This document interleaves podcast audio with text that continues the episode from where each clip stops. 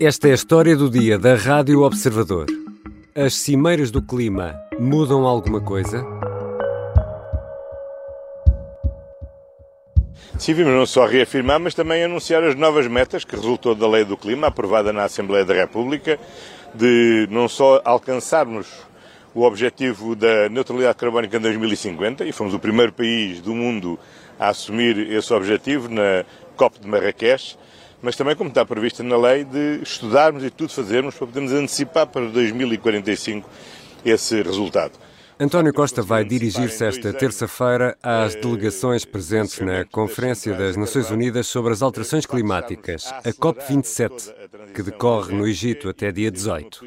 O Primeiro-Ministro anuncia, em declarações à RTP, uma antecipação em cinco anos, para 2045, da meta da neutralidade carbónica em Portugal. Por seu lado, o secretário-geral da ONU insiste que não há mais tempo a perder. A humanidade terá de fazer uma escolha, diz António Guterres: um pacto solidário ou um pacto suicidário. And this is our only hope of meeting our climate goals. Humanity has a choice: cooperate or perish. It is either a climate solidarity pact or a collective suicide pact.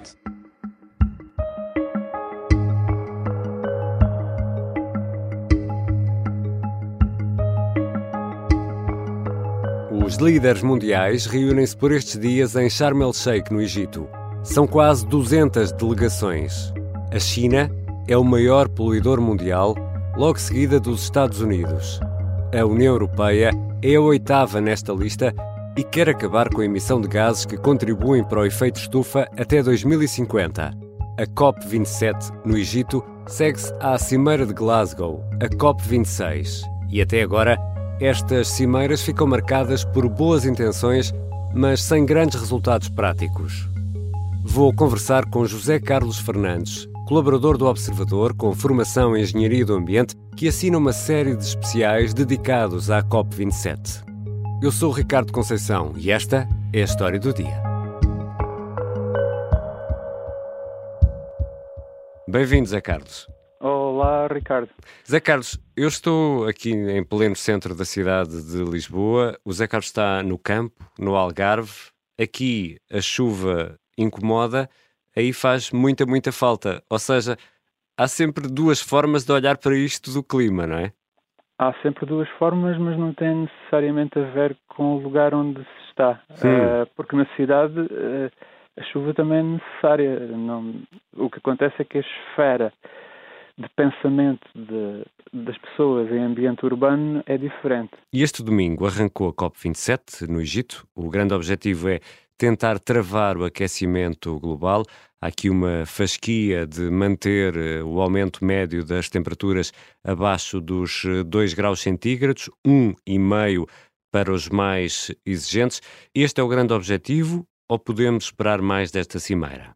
A questão não tem, acho eu, tanto a ver com o número preciso de graus que se vai tentar um, suster o, o, aumento da temperatura, porque nós também não sabemos exatamente que consequências é que tem cada décima de grau a mais ou a menos. Hum. Uh, eu acho que o que está em jogo é mais uma questão de atitude. O que acontece é que eu não estou certo de que as pessoas que vão para estas conferências e têm poder decisório estejam realmente empenhadas em que se produza alguma mudança significativa. Porque já tivemos Paris, já tivemos Glasgow e agora temos Sharm el-Sheikh a acontecer e parece que tudo não passa de boas intenções. a prova disso está no número da conferência. Esta é a 27. Exato. Se, Quer dizer que falhou a 26? Fal, fal, não, falharam todas as anteriores. Isto é uma sucessão de falhanços. Uh, é por isso que elas têm de ser feitas. Uh, isto, eh, isto, acaba por ser até um pouco caricato. Cada conferência é apresentada em tons muito dramáticos, diz-se que é agora ou nunca, tem de ser agora que vão ser tomadas as decisões, senão vem a catástrofe. E o que acontece é que já vamos, são 27 anos de conferências destas.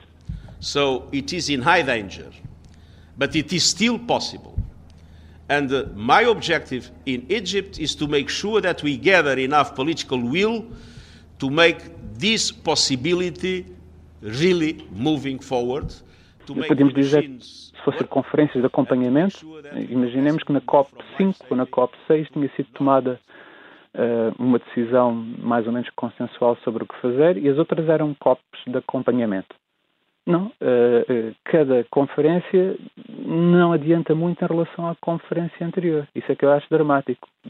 Eu acho que não se acordou nada de importante em, em Glasgow, nem em Paris, nem, nem se vai, nem, nem vai acordar-se nada de importante em Sharm el-Sheikh. O problema é, é, é estrutural, não, não, são os pequenos detalhes e, e, acordos formais que se fazem em cada conferência, incluindo com aquelas dramatizações, há, há uns momentos de impasse uhum. e depois, quando tudo parece perdido, eles uh, ficam acordados até às 5 da manhã a discutir e, e apresentam-nos uma resposta passado pouco tempo, nós percebemos que ninguém tem a real intenção de cumprir o que está nesse acordo e é por isso que vem mais uma conferência em que parece que começa tudo do princípio. É, começa tudo do zero, não é? Mas uh, também ficamos um pouco com, com esta ideia que há uma Europa que tenta realmente fazer alguma coisa, uns Estados Unidos uh, que tanto têm um pé dentro como um pé fora, consoante uh, o presidente que tem na Casa Branca, e a Ásia que navega a todo o vapor e que está a produzir, é a grande fábrica do mundo inteiro e que se mostra relutante em, em abrandar.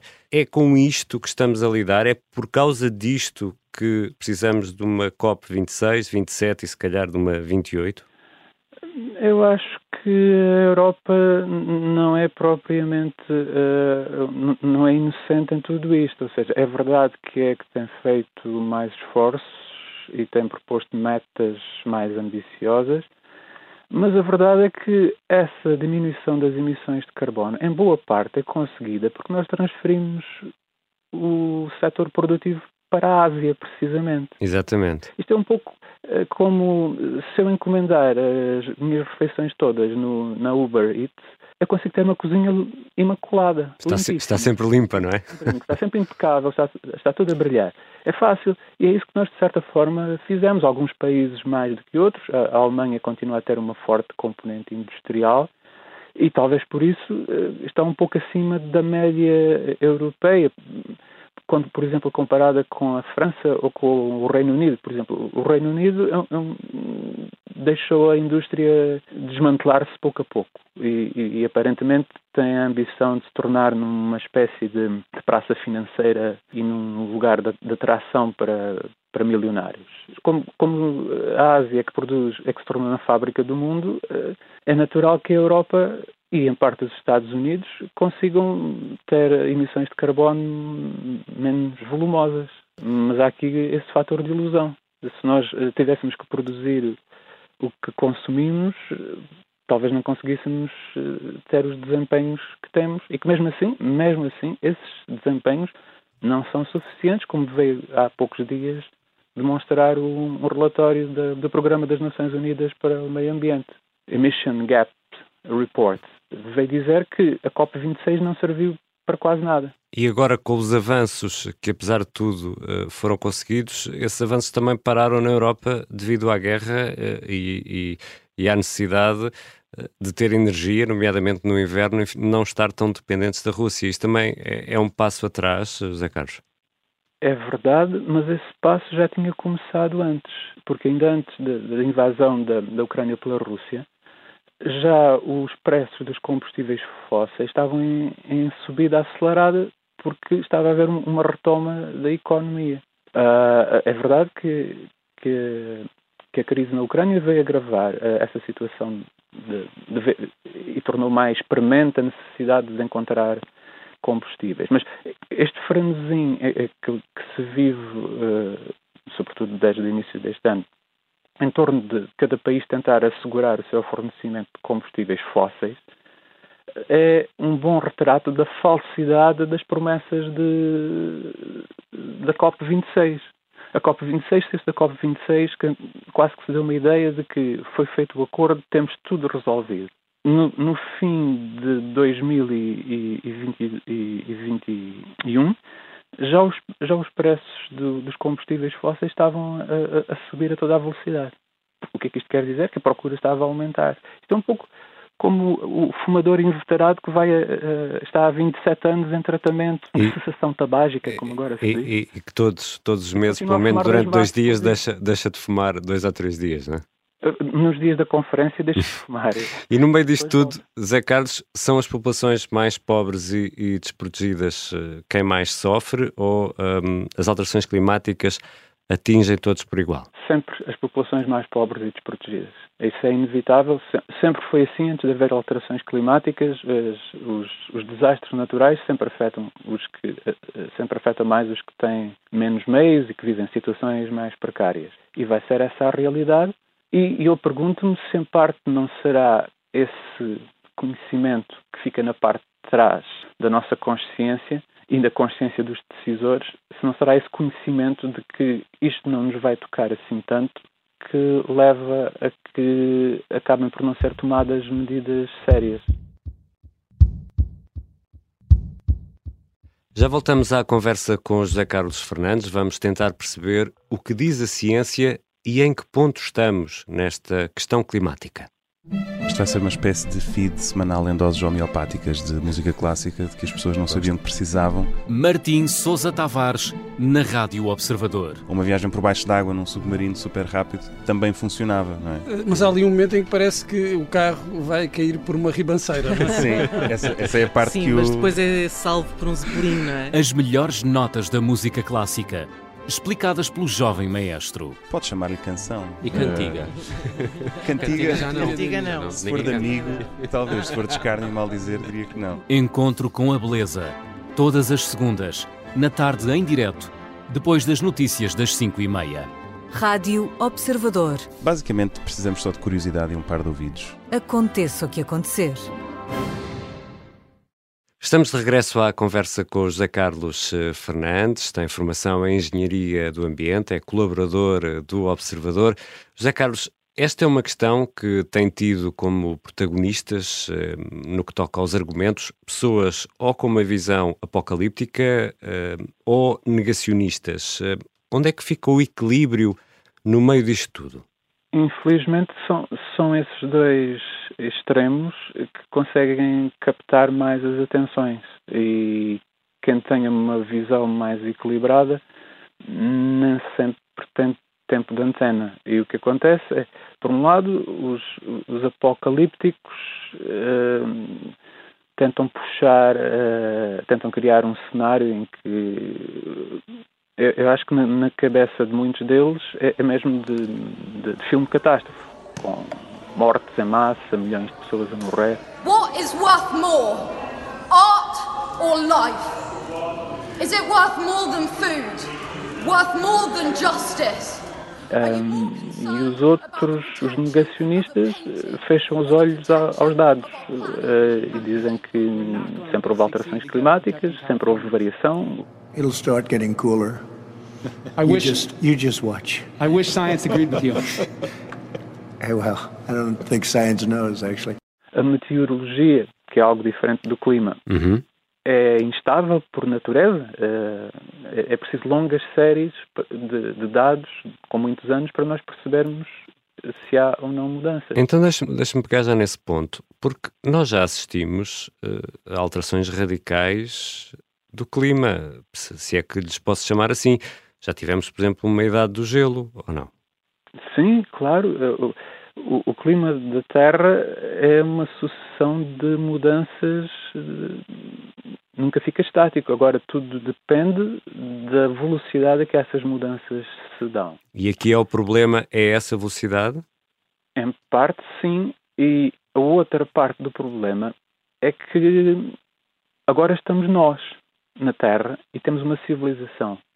E uh, o nosso bem-estar, a nossa prosperidade, a estabilidade dessa civilização foi, foi construída para determinados parâmetros climáticos. Uh, quando as coisas mudam e mudam abruptamente, uh, a nossa civilização pode, em alguns pontos, começar a funcionar pior. Portanto, acho que aqui há que distinguir entre o que são as consequências das alterações climáticas na, na Terra propriamente dita, nos sistemas biofísicos, uh, e o que são as consequências sobre nós. Eu acho que, no fundo, mesmo aqueles que dizem estar a pensar no planeta estão a pensar em nós. Ou seja, estamos a pensar em nós em termos de abrigo e de alimentação, por exemplo? Não, estamos a pensar até mais.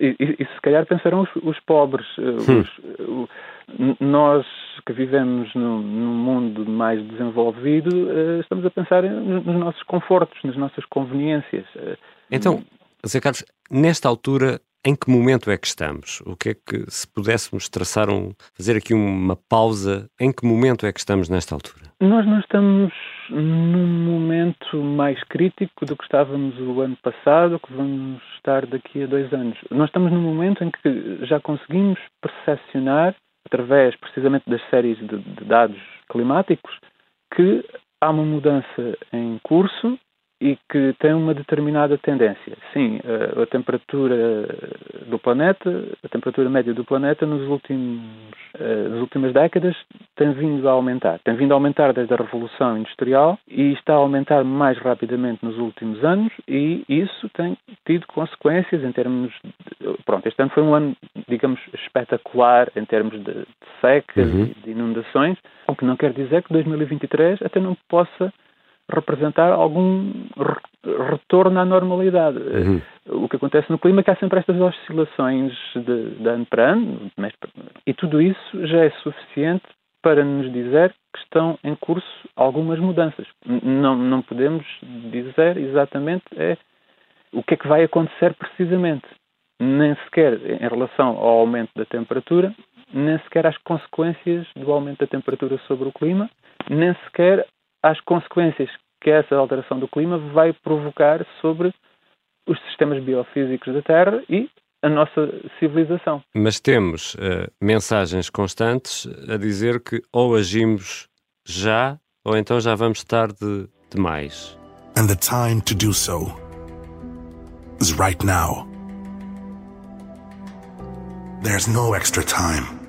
Isto é mesmo assim? Nós, nós não sabemos o suficiente devido à aura de incerteza que, que rodeia todas as previsões climáticas e de funcionamento de, de, todo o planeta, vamos ter sempre uma grande margem de incerteza. É óbvio que agirmos já é preferível a, a agir depois. É, é, por isso que eu digo que isto devia ter ficado resolvido na COP1 e, e não estarmos ainda na COP27 eh, agora a tentar outra vez remediar as coisas. O que acontece é que este sistema tem uma inércia tremenda. Uma molécula de dióxido de carbono, em média, passa 300 a 1000 anos na atmosfera.